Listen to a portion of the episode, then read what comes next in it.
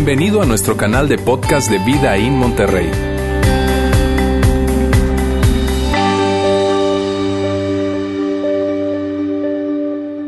Estamos ya en el cierre de, esta serie y, mira, la verdad es que eh, nos emociona mucho esta serie por el tema que aborda, porque es un tema que es, que es eh, teológico, pero a la vez no tiene por qué dejar de ser práctico. Y, sabes, eh, algo que, que he descubierto a lo largo de los años es que justamente lo que acaba de mencionar Roberto ahorita en el tiempo de, de, visión y de ofrenda, donde vemos que la gente no tiene problemas con Dios, pero sí tiene problemas con la iglesia. De alguna manera cada vez ha crecido más y más la conciencia en mí de, esa grande realidad. La gente no tiene problemas con Dios, pero sí tiene problemas con la iglesia. Porque cuando tú le hablas acerca de Dios, la gente dice, sí, no, Dios y yo, chido, o sea, no, yo sí creo en Dios y Dios y yo, bien. Pero tan pronto les hablas de la iglesia, tan pronto los invitas a la iglesia, tan pronto das un paso para que, les hables tú de la iglesia, eh, cuando ellos eh, eh, piensan en la iglesia, se imaginan un lugar donde hay juicio, donde hay crítica, donde hay falta de amor, donde hay hipocresía, donde hay señalamientos. Cuando la gente piensa en la iglesia, piensa en un montón de cosas. Piensa que, que es un lugar donde, donde primero tú tienes que arreglar todos tus asuntos, todos tus desastres, para que entonces tú te puedas conectar con Dios. La gente piensa que la iglesia es un lugar lleno de personas santas, que tienen eh, su vida en orden, que tienen sus relaciones en orden, sus finanzas en orden, tienen, tienen una, una vida perfecta, una familia perfecta y que tienen una alta moralidad. Pero eso está muy lejos de ser la realidad.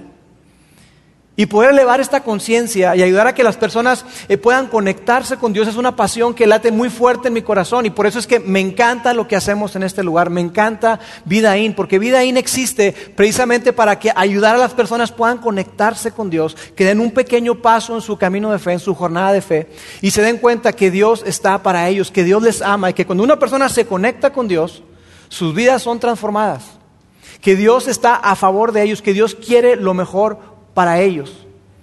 Que lejos está la iglesia de ser un lugar perfecto, pero que sí es un lugar para todos. Y probablemente me diga, Lauro, pero así, así como que para todos. Para todos, absolutamente para todos, para todo tipo de personas.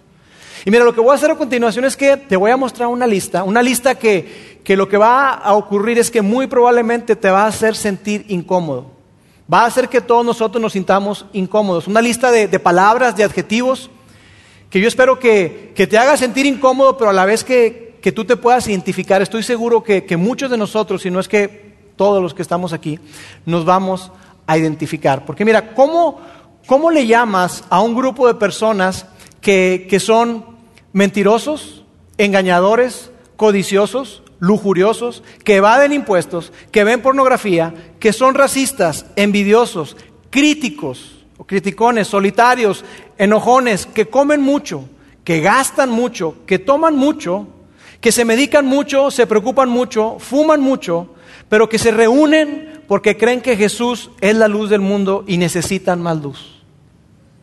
¿Sabes cómo se le llama a ese grupo de personas? La iglesia. Esa es la iglesia. De, ese tipo de personas está compuesta la iglesia. La iglesia no es, no es un grupo de personas perfectas. No es un grupo de personas que tienen toda su vida en orden. Es un grupo de personas que, luchamos y batallamos con muchas de las cosas que están acá. Y probablemente si tú, eres, si tú eres una persona que no se considera religiosa o que no le gusta la iglesia, probablemente tú digas, oye, mira, no lo había pensado así. Y sabes, me llama la atención que, la gente piensa de la iglesia como una institución, como si fuera una institución más que un grupo de personas. Entonces la gente dice, oye, oye, es que la iglesia debería hacer tal o cual cosa. La iglesia debería tomar una postura, una postura con respecto a X tema o a otro tema, con respecto a, ese, a esas personas. La iglesia debería tomar una postura, pero esa no es la iglesia. La iglesia no es un grupo de personas perfectas que están de acuerdo en todo. No es eso. La iglesia no es un grupo de personas que, piensan igual, que están de acuerdo en todas las cosas, sino más bien es un grupo de personas que son imperfectas, que luchan con un montón de cosas, con, muy probablemente con muchas de las cosas que, estaban en esa lista, Y no es que estén de acuerdo en todo, sino más bien que están de acuerdo en dos cosas, principalmente. No es que, no es que estén de acuerdo en todo, que piensen igual. Son personas imperfectas que tienen diferentes experiencias, diferentes opiniones, pero que están de acuerdo en dos cosas. Un grupo de personas que está de acuerdo en dos cosas. Uno, está de acuerdo en que Jesús es el Hijo de Dios y que Jesús vino al mundo para morir por nosotros, los pecadores. Que Jesús vino para hacer posible que tú y yo pudiéramos ser reconciliados con Dios. Que Jesús vino al mundo para poder perdonar nuestros pecados y que pudiéramos tener una correcta relación con Dios. Y número dos, estamos de acuerdo en que nosotros tenemos y somos responsables de, compartir con otras personas eso que hemos recibido, eso, que se nos ha eh, eh, confiado, eso que nos ha sido dado. Somos responsables de ofrecer a otros lo que Dios nos ha ofrecido a ti y a mí. Es lo que creemos y eso es lo que estamos sumamente de acuerdo. Hemos recibido algo de parte de Dios y somos responsables ante Dios de ofrecer a otras personas en la iglesia, pero especialmente fuera de la iglesia. Especialmente con esas personas somos responsables de ofrecer lo mismo que hemos recibido. ¿Y qué es eso que hemos recibido?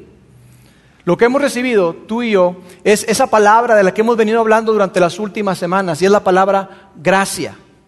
Gracia, favor inmerecido, imposible de ganar. Y hemos dicho que la gracia en las relaciones, en una relación matrimonial, entre padres e hijos, con tus suegros, con tu compañero de trabajo, con la gente que está ahí en la calle, la gracia hace posible, la gracia es como ese, ese aceite en el motor de un auto. Porque así como, como en un motor de un auto hay, hay diferentes piezas que trabajan juntas, los cilindros y todo eso, están diseñadas para trabajar juntas, pero cuando empiezan a trabajar juntas empieza a haber fricción, fricción, fricción, fricción. Y si no hay un lubricante, si no hay algo que, que, que, que ayude con esa fricción, esas piezas acaban desbaratándose, acaban destruyéndose unas a otras. Y lo mismo ocurre con las relaciones. La gracia es como ese aceite, como ese lubricante que hace posible que, personas que, que son muy diferentes puedan no solamente tolerarse, sino llevarse bien. La gracia hace posible que personas que son muy distintas puedan agradarse, conectarse unos con otros y que logren grandes, grandes cosas trabajando juntos. Eso lo hace posible la gracia de Dios. La gracia de Dios hace posible que tú y yo podamos conectarnos con Él. Por eso es que Jesús vino. Jesús vino para mostrarnos la gracia, el amor y el favor de Dios. La gracia hace posible que Dios y el hombre sean reconciliados. La gracia es reconciliar a Dios y al pecador. Hace posible que, que a través de Jesús tú y yo podamos estar en correcta relación con Dios. Para eso vino Jesús. Para eso vino Jesús. La gracia hace posible que tú y yo estemos en una correcta relación con Dios. Y me parece increíble que Jesús cuando vino acá, Él no vino para mostrarnos lo equivocado que estábamos. Él no vino para mostrarnos que estábamos equivocados y Él estaba en lo correcto. Para eso no vino Jesús. Porque mira, tú puedes mostrarle a alguien lo equivocado que está sin mostrarle gracia. Tú puedes mostrar a una persona que tú estás en lo correcto y no mostrarle gracia. Pero es imposible que tú te puedas reconciliar con una persona si tú no le muestras gracia. Es imposible. Y me encanta que Jesús no vino para mostrarnos lo mal que estábamos, sino más bien Jesús vino para corregir el problema. Jesús vino para solucionar el problema que teníamos como seres humanos. Y eso me encanta. Me encanta ver el corazón de Jesús, porque Jesús no vino al mundo para condenar al mundo, sino para que el mundo pudiera ser salvado por medio de Él. Y eso es lo que la gracia hace. Eso es lo que el amor de Dios hace. Y por eso es que la gracia se vuelve asombrosa cuando se ofrece a otros. Esa gracia asombrosa de Dios se vuelve atractiva y es asombrosa cuando tú lo ofreces a otros. Y por eso decíamos que, es imposible experimentar la gracia a no ser en el contexto de las relaciones. Que es muy difícil. Será imposible que tú y yo podamos eh, entender la gracia hasta que no la experimentemos. Y en esa dinámica solamente ocurre en las relaciones. Y sabes, esta gracia que Dios nos ha extendido a ti y a mí, en realidad es, esa gracia de Dios hacia ti es una invitación a ser asombroso. La asombrosa gracia de Dios es una invitación para ti y para mí, para que seamos asombrosos, para que seamos sorprendentes, para que seamos, eh, que hagamos algo que, que se sale fuera de lo normal, que es inesperado. Esa es la invitación de Dios para cada uno de nosotros que hemos recibido su gracia. Pero sabes, hay un problema. Hay un problema y hay un pero. Y el pero es que nos cuesta mucho mostrar gracia. Nos cuesta muchísimo extender gracia a otras personas. Nos encanta recibirla, ¿no es cierto? Cuando se trata de recibir la gracia, tú sabes que hiciste algo mal, sabes que lastimaste a alguien, y si esa persona te extiende gracia, ¡ah, qué bueno! Y cuando se trata de tu relación con Dios, también dices, ¡ay, qué bueno! Pero cuando se trata de que tú extiendas gracia a otras personas, uy, nos cuesta muchísimo. Nos cuesta muchísimo, especialmente con ese grupo de personas que ahorita estás pensando. Esas personas que tú, cuando escuchas la palabra gracia y, me escuchas a mí hablar de extender la gracia a dices tú, ay, no, es que esa gente a mí me cuesta tanto. Mira, con familiares, mm, pero con ese grupo de personas que tienen una agenda y que empujas, uy, no, me cuesta muchísimo.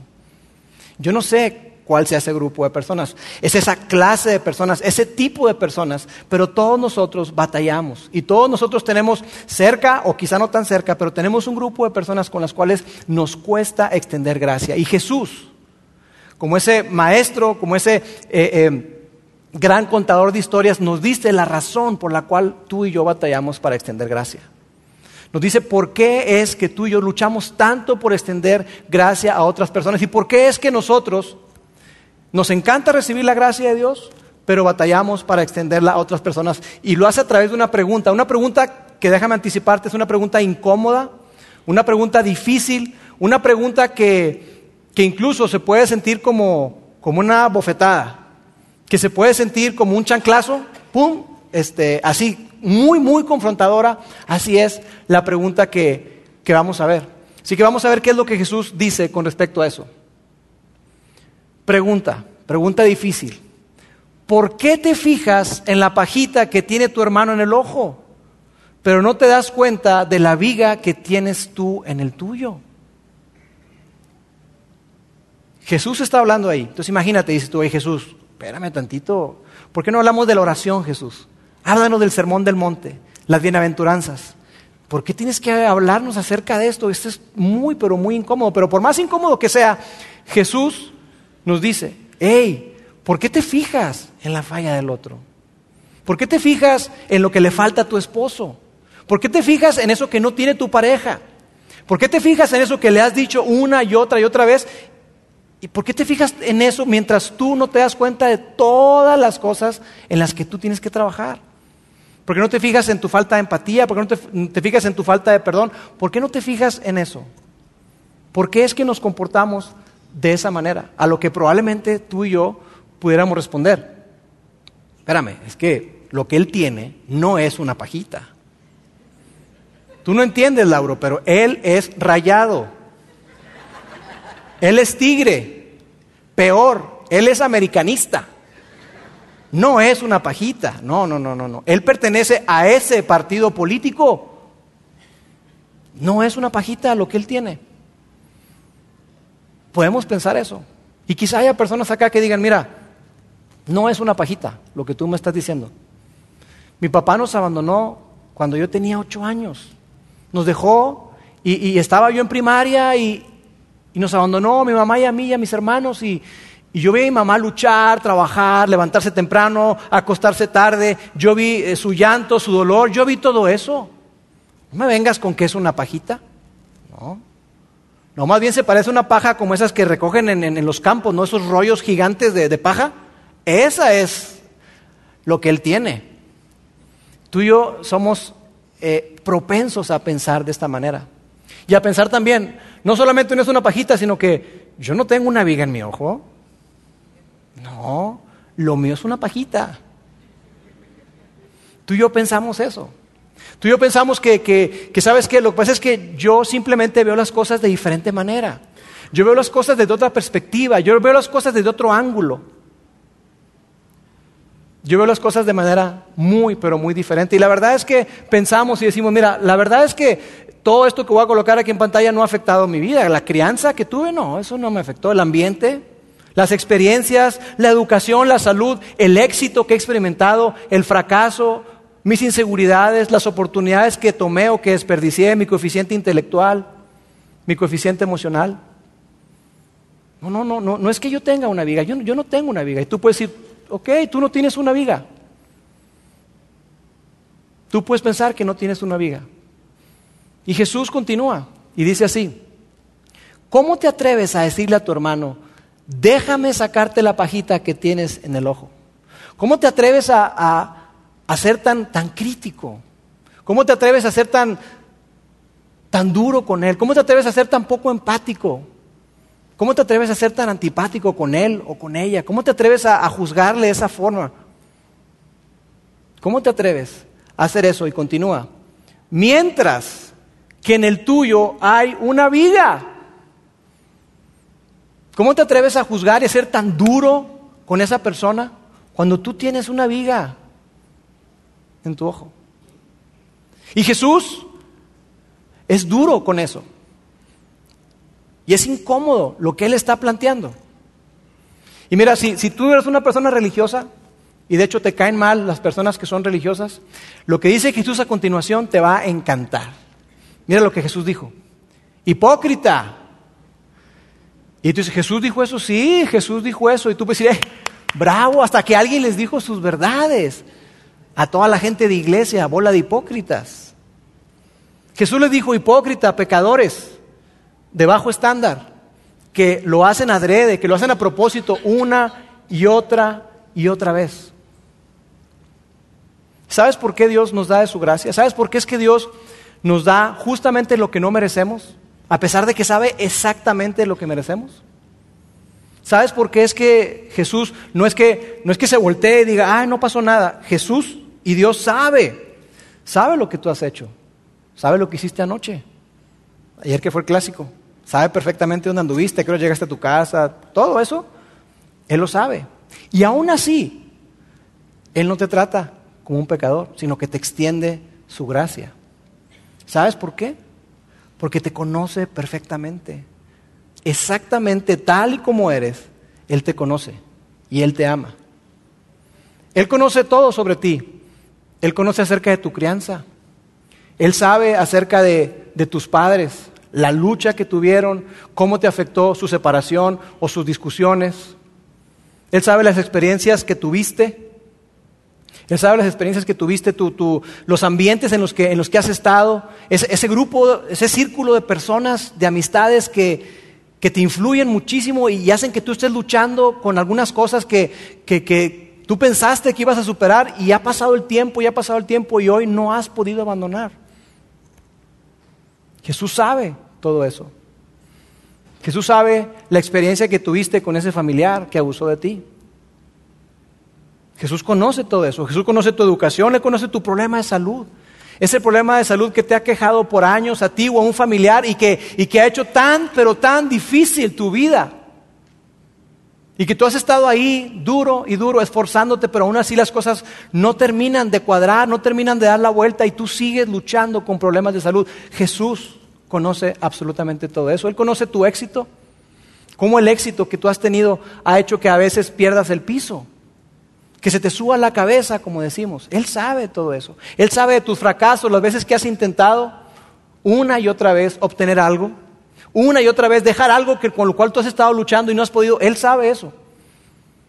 Él conoce tus inseguridades, las palabras que quizá tus padres te dijeron o alguien a quien tú admirabas alguien de quien tú tomabas la referencia. Y eso destruyó probablemente tu seguridad, cómo te sentías, te afectó en tu identidad. Él sabe todo eso, Él sabe las oportunidades que has tenido y las que has desaprovechado, lo que se te ha puesto en bandeja de plata y lo has dejado pasar, y aquellas oportunidades que debiste haber dejado pasar y aún así las tomaste. Él sabe todo esto. Él sabe tus emociones. Él conoce tus emociones. Y aún así, a pesar de todo, Él decide amarte. Él decide extenderse, extenderte su gracia. Y sabes, eh, el apóstol Pablo, el famoso apóstol Pablo, él escribió una carta a un grupo de personas en Roma donde él está eh, compartiendo acerca de todo eso que él está experimentando con respecto a la gracia de Dios. Y él en un momento en su vida, él se ve a sí mismo y dice, yo soy un pecador grande, si pudiera haber categorías, él dice, soy un pecador, soy de los primeros, o sea, estoy primero en la lista, y él se sabe hipócrita, porque Pablo había sido, antes de conocer a Jesús, una persona sumamente religiosa, conocía la ley como pocas personas, y aún así, él se sabe que todo eso no le sirvió de mucho sino al contrario, lo, llenó de orgullo y lo hizo una persona que era muy, pero muy dura.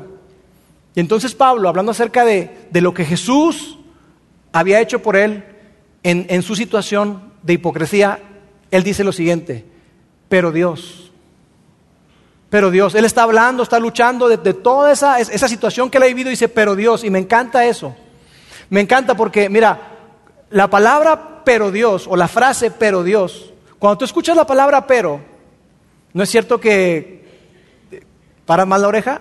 Imagínate que tú tienes una situación difícil o estás escuchando una mala noticia. Y estás ahí, oye, mira, ¿sabes qué? La situación en tu salud, e, eso que estás viviendo con tu hijo, así, así, así, pero, pero, pero, pero. O sea, ¿de dónde me agarro? ¿Dónde me afianzo? Como que de alguna manera tú ves la luz al final del túnel cuando escuchas la palabra pero. Oye, ¿sabes qué? Tienes una enfermedad degenerativa. Tienes una enfermedad muy, pero muy difícil. Pero hay un tratamiento para esa enfermedad. Hay algo que se puede hacer. ¿No es cierto que cuando tú escuchas eso te llena de esperanza? Y en la Biblia encontramos esta frase muchas ocasiones. En muchas ocasiones escuchamos de gente como Abraham, como Moisés, como David, como Daniel, como José, que la cosa estaba muy, pero muy complicada en su vida. Parecía que todo estaba mal. Y aparece esta frase, pero Dios. Pero Dios estaba con José. Pero Dios estaba con David. Pero Dios...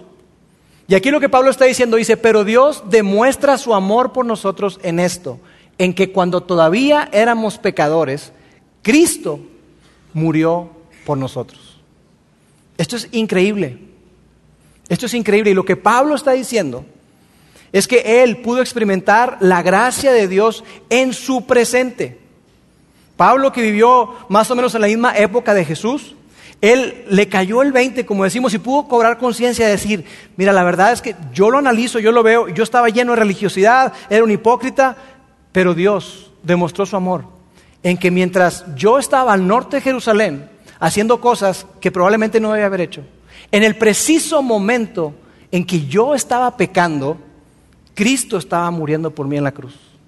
En ese preciso momento, Jesús estaba muriendo por mí. Pablo entendió eso y Pablo abrazó esa realidad.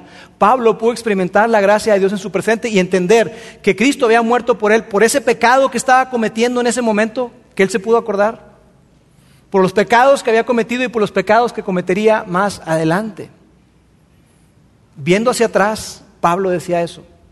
Y nosotros hacemos precisamente eso, vemos hacia atrás en lo que Jesús hizo por nosotros, que murió por nosotros y decimos, oye, wow, Dios demostró su amor. No, no fue algo que, que solamente lo dijo de palabras, sino que lo demostró. Quedó claro, sin lugar a dudas, ese amor por nosotros, por ti, por mí, en que cuando todavía éramos pecadores, Cristo murió por nosotros. Y ahora, este todavía no significa que eras y ya nunca jamás. Pablo lo podría decir de la siguiente manera. Mira, Dios demuestra su amor por nosotros en esto, en que sabiendo de antemano los, pecadores que, los pecados que cometeríamos y confesaríamos, y que volveríamos a cometer y volveríamos a confesar otra vez, Cristo de todos modos, de todas formas, aún a pesar de eso, Cristo murió por nosotros. Y eso es increíble. A pesar de lo que tú has hecho, a pesar de lo que hiciste, a pesar de lo que vas a hacer el día de mañana, con todo y eso, Cristo murió por ti y por mí. Es el increíble amor de Dios. Es la increíble gracia de Dios. Así fue como lo demostró. Dios mostró su gracia al enviar a Jesús y al tener todo tu historial en cuenta. Y aún teniendo toda tu historia en cuenta y ver la balanza que está totalmente en, tu contra, aún con todo eso, Cristo murió por cada uno de nosotros. Y eso es lo que Pablo está diciendo. Ahora déjame aclararte algo. Cuando hablamos acerca de todo esto de, la paja y la viga y todo esto, Jesús lo que está diciendo, no, su intención no es propiamente que tú y yo nos sintamos mal y que tengamos una cruda moral y que, ay, me siento tan mal. Ya sé lo que voy a hacer. Voy a ahora sí esforzarme bastante. Le voy a echar un chorro de ganas. Y ahora sí a mis suegros, cuando vengan a quedarse una semana y se queden un mes, Dios nos libre de eso, dirán algunos. Cuando vengan mis suegros a casa, si me dicen, oye, nos vamos a quedar otra semana, ay, qué bueno y con una sonrisa de oreja a oreja. No está diciendo eso. No está diciendo que ahora sí le eches ganas y, seas, y, procures ser más bondadoso con, con las demás personas. No está diciendo eso, aunque todo eso es positivo, todo eso es bueno, por supuesto que sí. Pero la idea del mensaje es más amplia. Porque él dice, mira, antes de hacer todo eso, y continúa, y dice, primero, primero, primero, antes de todo eso, saca la viga de tu ojo y entonces, y solamente, solamente entonces verás mejor para poder sacar la pajita de tu hermano. Solamente estarás en posición para poder ver con claridad cuando tú lidies, cuando tú enfrentes, cuando tú trabajes con esas vigas que tú tienes. Y sabes, cuando estaba preparando este mensaje y estaba repasando y estaba leyendo y documentándome, yo decía, Dios, ayúdame. Ayúdame, Señor, ayúdame. Porque fácilmente puedo ser perfeccionista en algunas cosas, crítico. Fácilmente puedo caer en cosas que, que, me, llenan de, de, un ambiente tóxico. Fácilmente puedo yo subirme al carro y naturalmente empiezo a ver qué está mal. Y yo digo, debería poner un alto aquí. Oye, debería de poner un semáforo acá. Mira este tipo cómo maneja. Mira la calle que está llena de pozos, ¿dónde está el alcalde? Empiezo a, de verdad. Entonces yo decía, Dios, ayúdame, ayúdame, ayúdame, porque fácilmente puedo desviarme y empiezo a poner la vista en otras personas, en lo que están haciendo, en lo que les falta, en lo que deberían de hacer. ¿Y sabes qué es lo peor? Que particularmente con la gente que más amo y que tengo cerca. Con mi esposa, con mis hijos. Puedo ser duro, puedo ser crítico muy perfeccionista. Y yo decía, Dios, ayúdame, ayúdame a darme cuenta de eso, que no ayuda para nada, solamente hace que nos distanciemos. Dios, ayúdame a darme cuenta de las vigas que tengo dentro para poder ver con claridad y entonces poder ofrecer gracia. Porque amigos, la realidad es esta, que las vigas se interponen en la gracia. Las vigas se, se interponen, son una barrera para la gracia. Las vigas evitan que tú y yo podamos extender gracia.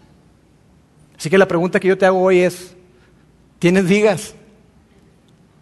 ¿Tienes vigas? Según lo que Jesús está diciendo, todos nosotros tenemos vigas, todos nosotros tenemos asuntos, todos nosotros luchamos con cosas que impiden que tú y yo extendamos gracia a otras personas, que impiden que tú y yo seamos un reflejo de nuestro Padre Celestial, que impiden que tú y yo carguemos y podamos llevar y ser responsables de eso que Él nos entregó. Pero cuando tú empiezas a darte cuenta de cuáles son tus vigas, cuando empiezas a darte cuenta de que, de que tienes cosas con las cuales luchar, cosas con las cuales abordar, Jesús te está diciendo, mira, hey, examina tu corazón. Mira hacia adentro de ti. ¿Cuáles son esas cosas con las que tú tienes que trabajar? Cuando eso empieza a ocurrir en tu vida, tú empiezas a ver a la gente como Dios las ve.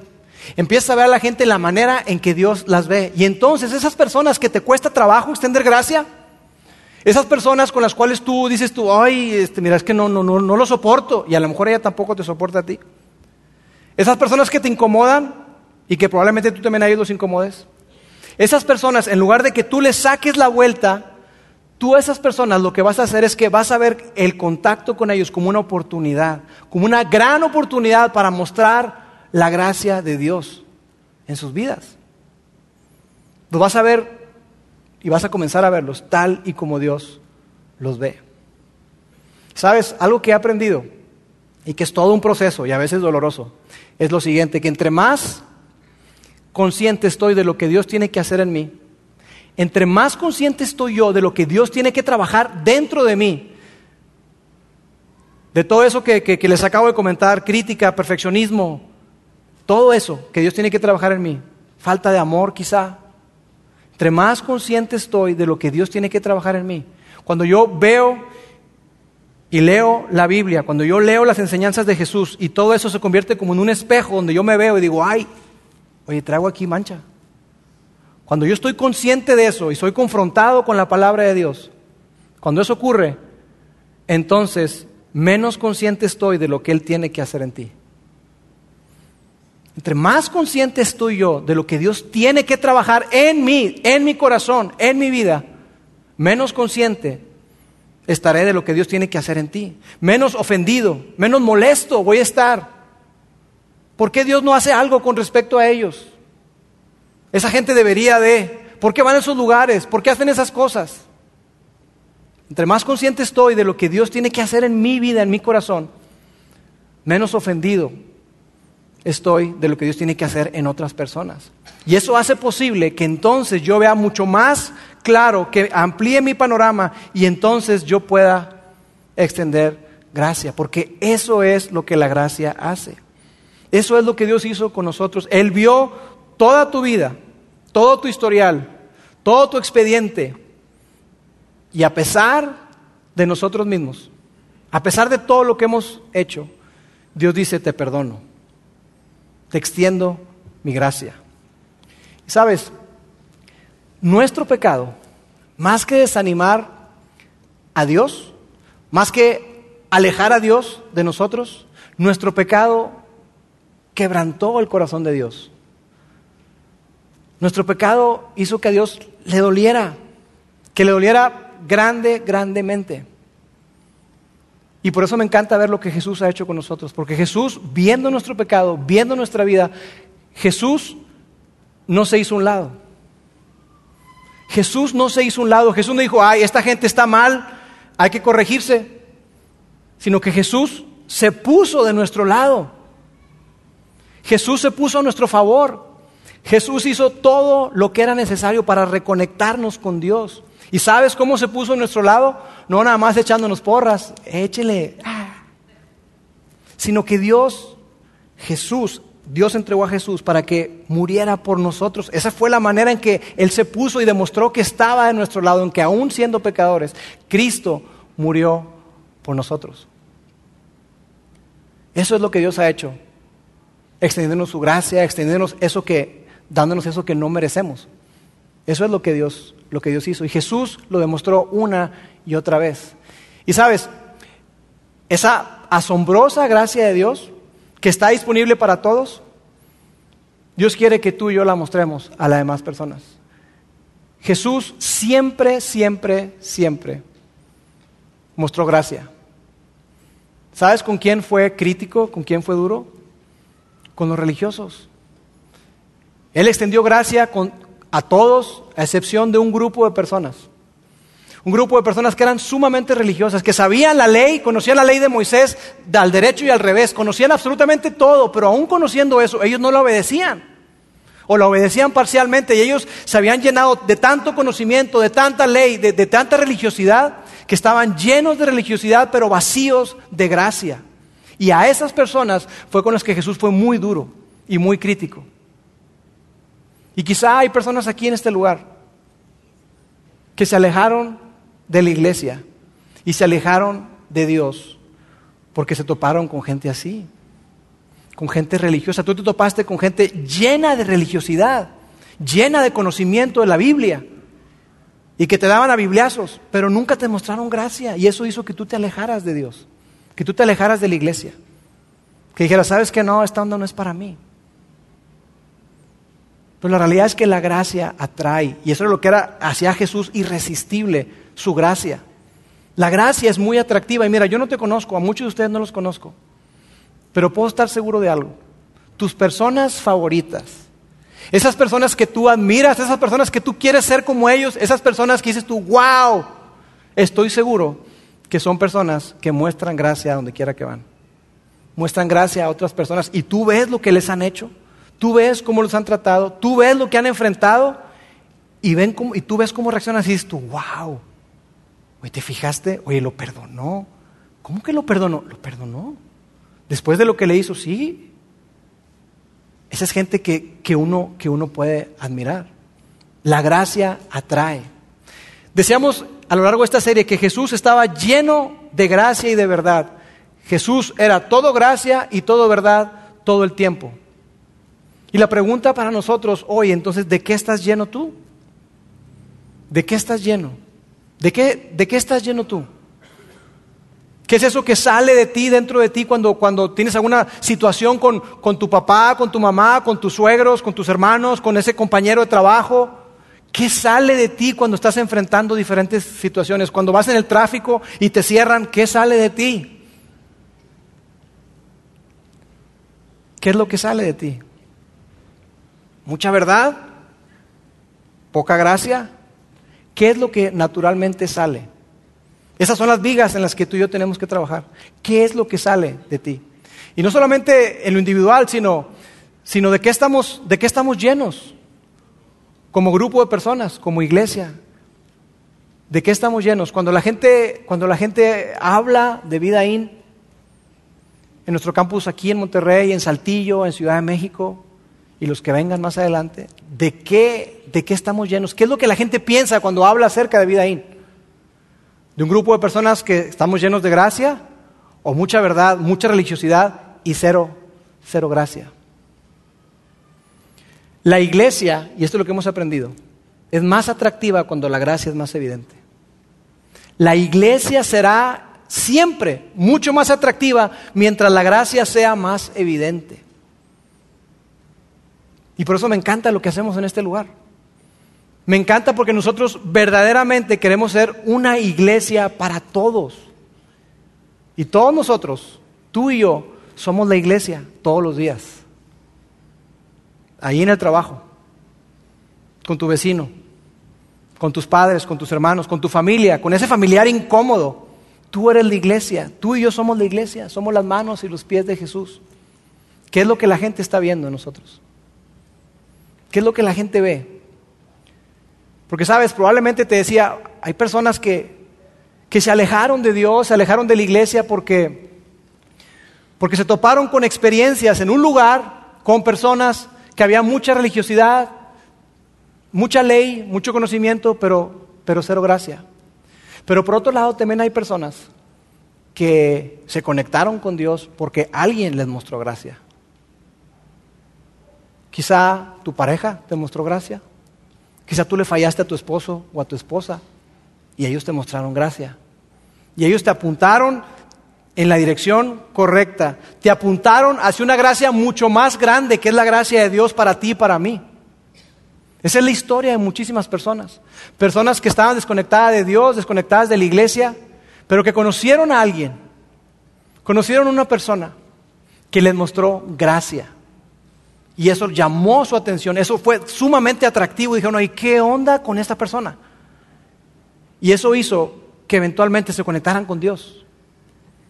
Así que nosotros queremos ser ese tipo de personas. No personas llenas de religiosidad, sino personas llenas de gracia. Y por eso ahí en el letrero, en la entrada, dice, Vida in, una iglesia para todos, porque es mucho más que un enunciado bonito. Es mucho más que, algo que, oye, eso está, wow, eso que, qué bonito suena, como para publicarlo en Facebook y en Instagram. Es mucho más que eso. Queremos ser verdaderamente una iglesia para todos. Y la única forma en la que lo vamos a hacer es si tú y yo, que formamos esta iglesia, extendemos gracia a las demás personas todos los días. Si tú y yo trabajamos en eso que, que tenemos que trabajar, si vemos hacia adentro y vemos las vigas que tenemos, Vemos las situaciones que tenemos que abordar y venimos delante de Dios y le decimos, Dios, ayúdame, Ayúdame, ayúdame a ver las personas como tú las ves. Ayúdame a ver como tú ves para que yo haga como tú quieres. Dios, ayúdame a ver como tú ves para que yo haga como tú quieres. Ayúdame a ver las personas como tú las ves. Ayúdame a crecer en empatía. Ayúdame a, que en lugar de que algo me moleste y me enoje, que rompa mi corazón. En lugar de decir, oye, los jóvenes están desbaratados, que se rompa mi corazón. Dios, ayúdame a capturar la imaginación y el corazón de esos jóvenes con tu gracia. Eso es lo que Dios quiere. Y eso es lo que queremos en este lugar. Amigos, si nosotros hacemos esto con tus suegros, con tus amigos, con tus vecinos, si lo piensas bien, tú te vas a dar cuenta que la gracia verdaderamente es la incómoda solución para prácticamente todo. Extender gracia soluciona prácticamente todo en tus relaciones. Si en lugar de juzgar, en lugar de criticar, en lugar de señalar, decir, ya ves, te dije, si en lugar de eso tú extiendes gracia, la actitud, el corazón de esa persona, Dios va a trabajar en él. Porque no se trata de que, ah, voy a hacer eso para que cambie. No, no, no, no. Primeramente Dios va a trabajar en tu corazón. Y eso va a hacer que eventualmente Dios trabaje en el corazón de ellos también. Permíteme orar. Dios, gracias Padre, gracias porque tú eres tan, pero tan bueno.